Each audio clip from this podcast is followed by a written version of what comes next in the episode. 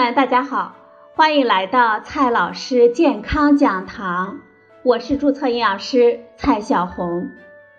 今天呢，蔡老师继续和朋友们讲营养聊健康。今天我们聊的话题是脂肪与我们的生育力。每到春天即将来临的时候，很多家庭呢都在讨论一个问题：要不要生个宝宝呢？要不要生第二个宝宝？为了生一个健康的宝宝，很多家庭呢都在努力调整生活习惯，避免不健康的食物。说起来啊，的确是有趣的。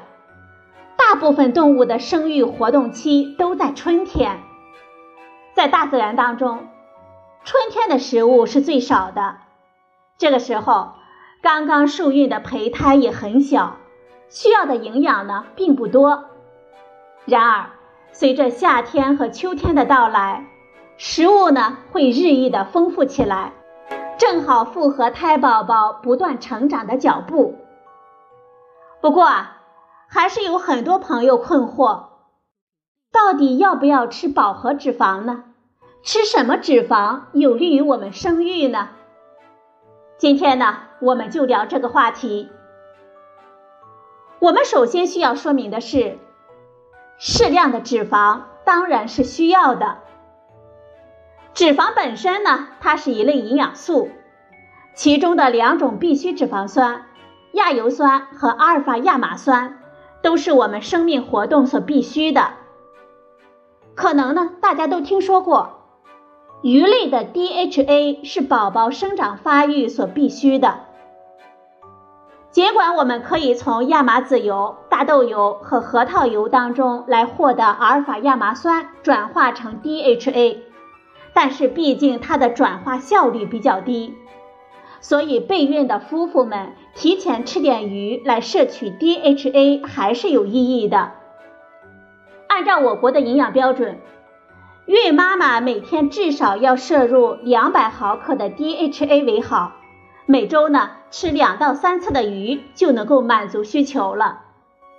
日常的炒菜油当中呢，最多的是亚油酸和油酸，油酸多的是茶籽油、橄榄油、牛油果油和杏仁油，亚油酸多的是葵花籽油、玉米油和大豆油，花生油、稻米油、芝麻油等等，则两者的比例接近。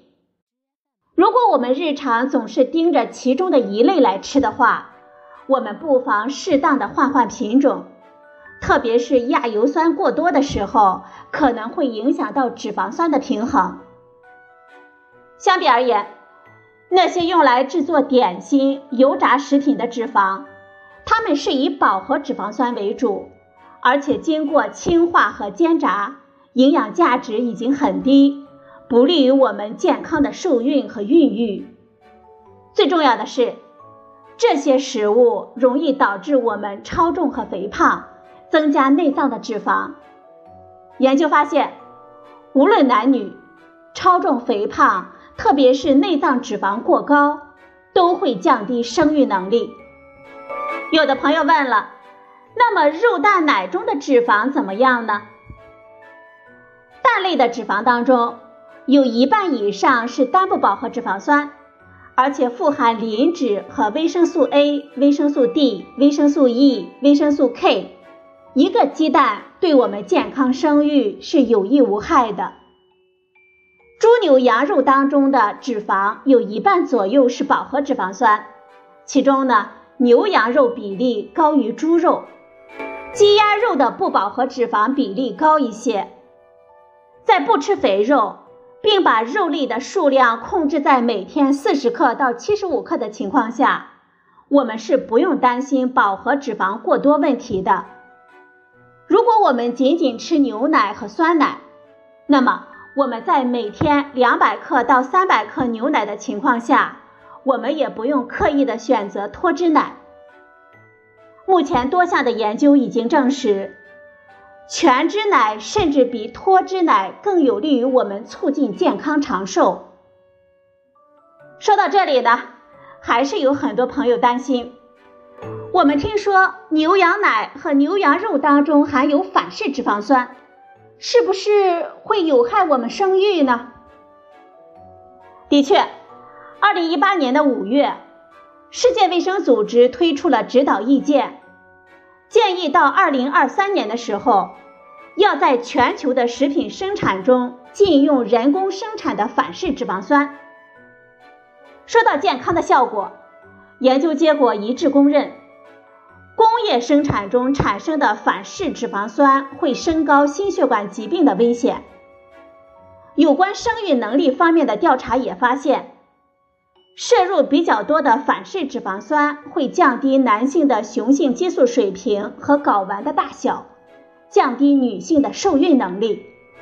不过，我们这里呢，必须区分开人造的反式脂肪酸。和乳制品牛羊肉当中含有的天然反式脂肪酸的区别，在反刍动物的肉和奶当中，各种反式脂肪酸大约占脂肪总量的百分之六，它们是反刍动物瘤胃中的微生物生产出来的，其中含量多一些的是硫胃酸和反式异油酸，还有四碳、十六碳和十七碳的反式脂肪酸。共轭亚油酸也是乳制品当中的反式脂肪酸之一，它是奶类脂肪中的一种抗癌成分。工业生产中产生的反式脂肪酸是反式油酸，和我们前面提到的天然反式脂肪酸的结构有所差异。很多的动物试验认为，天然反式脂肪酸无害健康，甚至可能有降低胆固醇水平的作用。但是有双盲对照人体试验表明，硫胃酸同样会促进血胆固醇水平的上升，只不过呢，它同时升高低密度脂蛋白胆固醇和高密度脂蛋白胆固醇，而工业产生的反式油酸则只升高低密度脂蛋白胆固醇。然而，共轭亚油酸却没有这种有害的作用，甚至呢还降低了甘油三酯的水平。多项研究表明，摄入全脂奶甚至高脂肪奶类食物，并不会损害受孕能力。甚至呢，还有调查发现，孕妇的硫胃酸摄入比较多的时候，婴儿患湿疹的风险比较小。可见，天然的反式脂肪酸没有那么坏。二零一七年发表的相关综述总结了二十九个国家的数据。发现呢，有十六个国家的反式脂肪酸一半来自于肉类和奶类。我国二零一一年的反式脂肪酸摄入占膳食总能量的百分之零点三，似乎呢并不算多。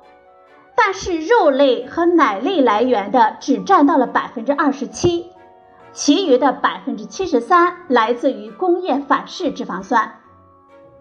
之所以说这个天然的反式脂肪酸和工业反式脂肪酸的比例和其他的国家差异很大，是因为我们国家居民较少食用奶制品，尤其是不吃脂肪含量高的奶油和奶酪，牛羊肉的食用量呢也不太大，所以来自于奶和肉的反式脂肪酸比较少。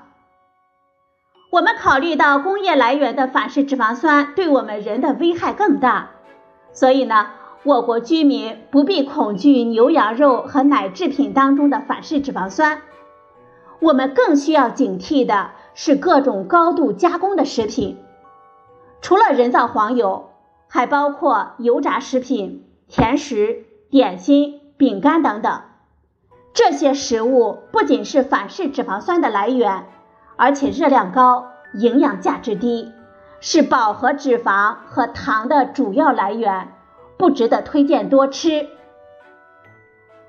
总之啊，如果朋友们想生个健康的宝宝，那么就要远离那些加工食品当中的人造反式脂肪酸。每天摄入一杯全脂奶是无需恐惧的，吃一两牛羊肉呢，也是不用担心的。如果用牛奶和酸奶来替代甜点和饼干来当做加餐，那么就是非常明智的做法了。好了，朋友们，今天的节目呢就到这里，谢谢您的收听，我们明天再会。